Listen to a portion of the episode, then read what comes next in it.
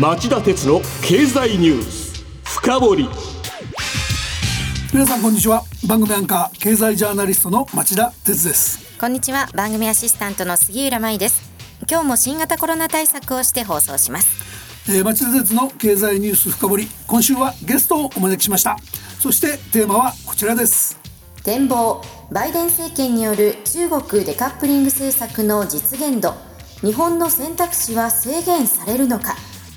はい、えー、先月29日アメリカのバイデン大統領は就任後初めての施政方針演説を行いました。バイデン大統領は上下両院の合同会議で21世紀を勝ち抜くために中国などと競争していると訴えました。えー、この発言ですが通常ならば内政が中心的な議題となる施政方針演説で中国を名指しして語るのは異例のことです一方でもともとバイデン大統領は親中派とも言われていました。トランプ前政権が始めたデカップリング。つまり切り離し政策はバイデン政権ではどのようになっていくのか、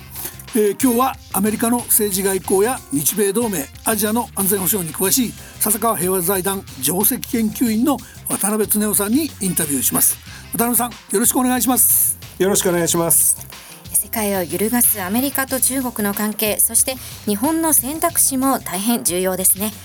お知らせの後じっくりと深掘ってもらいましょう。町田鉄の経済ニュース深掘り。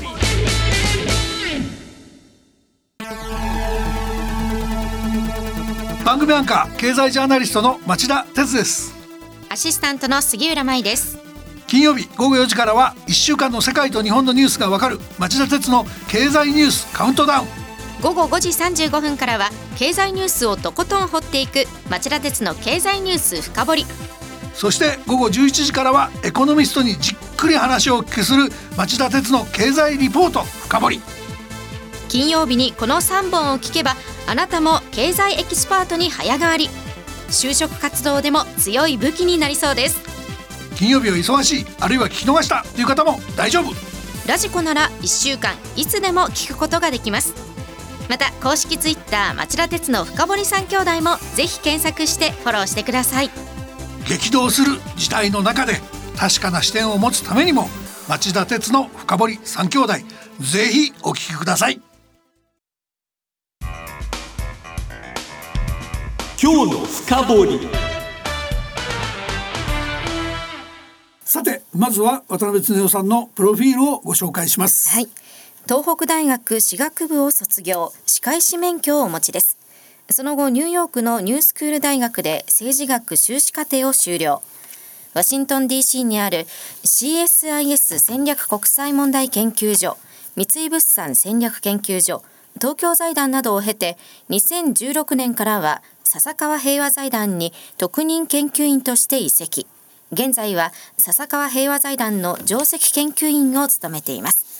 そしてワシントン時代は新聞社の特派員だった町田さんとプライベートでも深い親交があったそうですね。いやいや今も敬愛する理由ですよ。そうそうですか。会津の会津のご出身でお酒飲みながら伺う会津の歴史は関西出身の私にはもう本当に興味深くて、えー、あのまた当時からアメリカの安全保障にはむちゃむちゃお詳しかったんで、うん、今日は僕からご出演をお願いした次第なんですよ。ぜひあのその会津のお話も伺ってみたいところですが今日はアメリカと中国そして日本のお話をお願いします。さあ、えー、渡辺さん最初の質問お願いします、えー、みんな分かった気でいると思うんですけど念のため米中関係の対立そもそもの原因は何だと言えばいいですか？はい、えーと、まずは中国が経済も安全保障もいよいよアメリカを脅かす地位にまで上がってきたこと。つまりナンバーワンを脅かすナンバーツーっていうのは大体どんな世界でもまあ邪魔なもんでしてアメリカにとっては今まではあの一番まあもともとはソ連だったんですが、はい、それがなくなってまあナンバーツーってあんまりいなかったんですね。うん、一時日本が経済でナンバーツーだったんで日本叩きやりましたよね。はい今度はね中国は日本のような経済のライバルでもあり、しかし日本はアメリカを安全保障で脅かすことは絶対なかったわけですね。同盟国だし日本はほとんど軍備もあの怖くな怖い軍備はしてなかったから、うん、ところが中国は圧倒的に軍事力もあると、うん、つまりいよいよ本格的にアメリカの一番の立場を脅かすようになったこと、うん。あともう一つ重要なのは中国があの民主主義国家じゃなくてでしかもルールを共通のルールを守ってほしいとみんな思ってるわけですけども、ここ10年ぐらいですかね。非常にそのまあ日本の尖閣の問題見てもそうですけど中国がいろいろそのよその国に対して非常にその一方的なことを現状変更やったりしてるのっていうのは凄まじくて、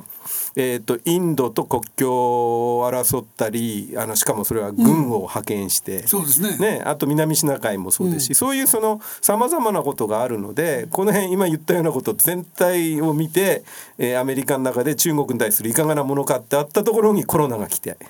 でアメリカ人の多くは中国はかなり意図的にアメリカに感染を巻いたんじゃないかってこれは本当の話じゃないと思うんですけども、フェイクニュースが今バーッと広がってて特にトランプっていうのが自分の責任を誰かに押し付けるのが得意なので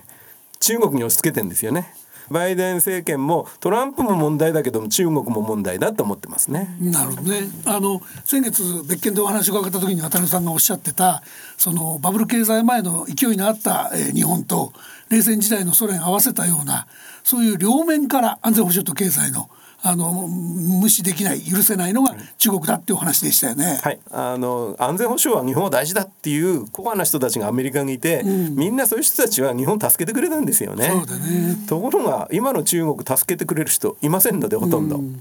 そのバイデン政権が対中デカップリング政策をどこまで本気でやるつもりなのか渡辺さんそのいつまでっていうのとどういう範囲でっていうのの両面に着目してると思うんですけどそこのとこ教えてもらっていいですか？いつまではこれはあの日米貿易摩擦の経験が非常に日本は役立ってまして、まあ、ちなみにあの役立つと思ったんで中国側にも私教えてあげたんですけど、はい。日米貿易摩擦が終わった時っていうのはプラザ合意っていうのがあって、そしてまあ日本のまあ円が猛烈にその切り上がったわけですよね。はい。でその後まあバブル経済が起こって日本は一時すごく金持ちになった錯覚に陥ったわけですけど、バブル潰れてアメリカはどちらかっていうとあ脅威に思うっていうよりは日本大丈夫かっていうふうになっちゃったんですよ。の時点で日米貿易摩擦は終わります。なぜならば日本は脅威じゃないから。ということはあ中国の経済がアメリカを脅かすようにならなくて、かつ安全保障軍とかあるいは中国の拡張的な行動がそんなにアメリカを脅かすっていうふうにアメリカが思わなくなった時が終わる時と、そうなるのって結構先なので結構長く続くと思います。なるほどね。あのそろそろ日本の話にもシフトしていきたいんですけどあの4月の日米首脳会談の記者会見で菅総理は台湾海峡の平和と安定の重要性を改めて確認したと、まあ、異例のやり取りがあったことを明らかにしたんですけどそれに対してバイデン大統領はとても生産的な議論ができた。日米同盟共通の安全保障への強固な支援を確認したと満足げでした。まあ、尖閣諸島の問題考えるとすごく頼もしい気もする反面ですね。どうやら日本もかなり重い責任を負わされたんじゃないかって感じするんだけど渡辺さんの分析聞かせてください。はい、あのー先ほどデカップリングの話ちょっとお答えしてなかったんですけどこの話と関わるんですけど、はい経済上も安全保障上もあまりそのこう中国が有利になるようなものを与えたくないので、特に先端技術ですよね。先端技術が中国に行くとまず軍事技術に応用されて軍事的に飛躍的に伸びてしまう、しかもその技術っていうのは民生に転換してそれがあの産業競争力にもなるのでどっちもある程度抑えたいんですよね。でも全部抑えるいわゆるデカップリングって完全にしちゃうと、中国切り離すと損するのはどっちかっつったらば多分アメリカの方が損するし、あとアメリカの同盟国は困っちゃうんでやめてくれよとそんなことは商売してるからと、だから多分完全なデカップリングはしません、できません。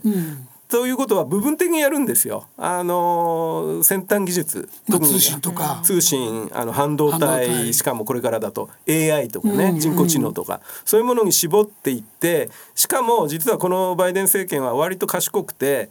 取引するのやめようって言ったらば困るのが実は大事なアメリカの同盟国日本、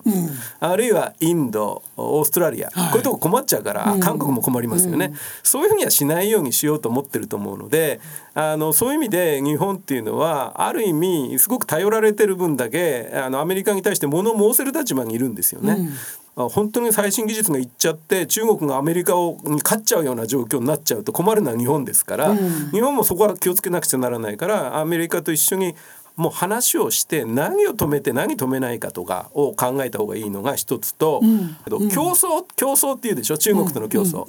中国に邪魔をしてなんとかするっていうよりは中国よりも自分たちがより経済的にも軍事的にも強くなって打ち勝つを競争に勝とうとしてるんですよね。これっていわゆるデカップリングやって中国を封じ込めようってのは全然発想違いますよね。は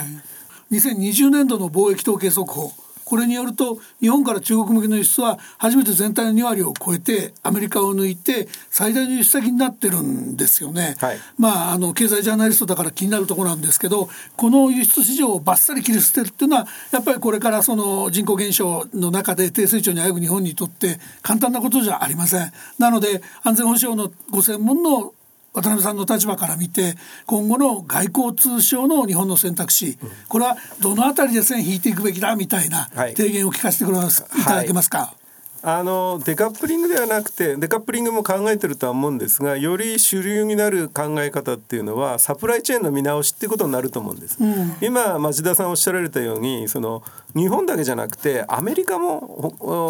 中国に対する輸出が止まっちゃうと困っちゃうんですよみんな、うん、産業は。で自分たちが困るだけじゃなくて経済が弱ったら中国との競争に負けちゃうじゃないですか。うん、だから中国との競争に勝つためには実はあのデカップリングじゃダメなんですがとはいえこのままいけないので、えーと、産業競争力が落ちないように経済が落ちないように例えば中国抜きで、えー、サプライチェーンを作るようなことを徐々に組み替えていくと。な、んでかっていうと中国の方も意地悪して大事な例えばレアアースとかそういうものを止めてくる可能性があるから、だから徐々に徐々に経済はあの強い構造に変えていくっていうのが多分アメリカの発想になると思うんですよね。えっと、それそれはだから日本にとっては安心だと思うんですがじゃあ、はい。のんべんだらりんと何にもしなくていいって話じゃないんですよね、うん、そこがやっぱりこれからのポイントになってくるんじゃないですかね。時間をしてきましたけど例えば台湾海峡問題なんかかなり防衛のその分担で厳しいことをこれからまあ総選挙でも終わったら菅政権やらなきゃいかんとかあるんですかね？あのこれは自分がやるってことですね。日本もそうですけど台湾が今大変なのは、うん、意外にこんなに中国に脅かされてるのに台湾の経済って中国への輸出でなんとかしのいでるところがあるんですよ、まあそうですね。これが今我々住んでる世界なんです複雑な世界なんです、うん、あの面倒くさいんだけどいいことはあってだから何がいいかっていうとそのせいで簡単に戦争はできないってことですねそれを使いながらどうやって、えー、我々があの平和に豊かに生きていくか知恵を絞る時じゃないですかね。ということで、えー、今日は笹川平和財団上席研究員の渡辺恒夫さんにお話をお聞きしました。渡辺さん時間が短くて本当にすみません。もっとおっしゃりたかったことがいっぱいあると思うんでぜひまた近いうちに出演してお話を聞かせてください。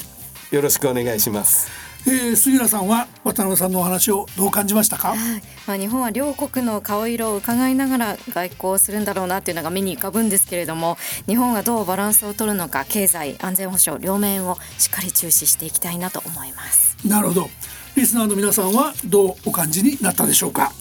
さて町田さん今晩11時からの町田鉄の経済リポート深掘りはどんなテーマでしょうか？はい、えー、今夜は世界経済の中期的な成長を後押しできるのか、えー、アメリカのバイデン政権の EU や日本との協調通商政策の実力を読むというテーマで日本経済研究センターの反山澄夫主席研究員にインタビューします。今夜11時に再びお耳にかかりましょう。それではさようなら